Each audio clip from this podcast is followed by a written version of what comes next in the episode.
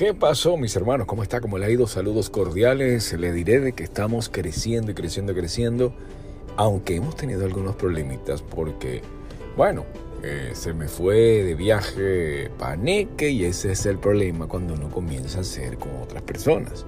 Bueno, la famosa y bella rusa se fue también de viaje, ya regresó, ya estamos listos.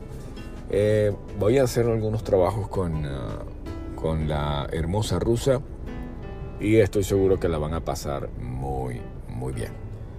En esto estamos conversando con el actor William Cartaya, que es muy conocido, muy eh, amigo acá del canal, del, porque tengo un canal, ¿sabe usted?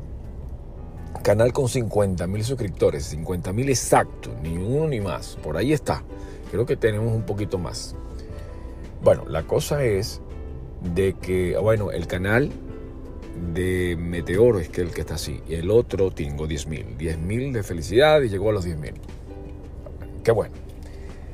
La cosa es que estamos conversando acerca de la palabra jalabola. No, que jalabola viene de aquí, jalabola viene de allá. Y digo, oye, eso está bueno para hablar de ello, vamos a estudiar un poco. Empezamos a buscar dónde viene la palabra jalabola y resulta que las, las cárceles venezolanas, como siempre de costumbre, es una de las más abusadoras de, a nivel mundial. Eso no lo puedes ver ni en otro país, ni no en Estados Unidos, ninguno, solamente en Venezuela. En aquella época eran tan abusadores como ahora tan abusadores. Lo único que ha cambiado es que no te ponen una bola, un grillete. Hoy día, pero antes te ponían un grillete. ¿Por qué no lo ponen ahora? ¿Porque son más gente? No. Sino porque es mucho dinero y no, no pueden costear tantos presos con una bola o un grillete de esa magnitud, ¿sabe usted?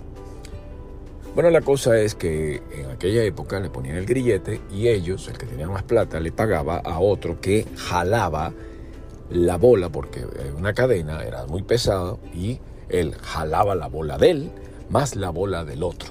Entonces tenía que jalar la bola del tipo. Entonces, oye, tú eres a la bola, jala bola del otro.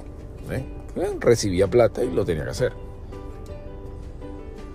Entonces la cosa es que hoy día tiene connotaciones un poco uh, burda, un poco un poco fuerte, porque le metes la parte sexual, ¿no? Como que jala bola. Y no es cierto, eh, se trata es de los grilletes. Pero no le dicen, tú eres un jala grilletes, no como tal. Un super podcast super rápido, mis amigos, vayan con Dios y sean grandes de corazón. Se les saluda y se les quiere. Pronto estaremos juntos de vuelta con más fuerza. Bye bye.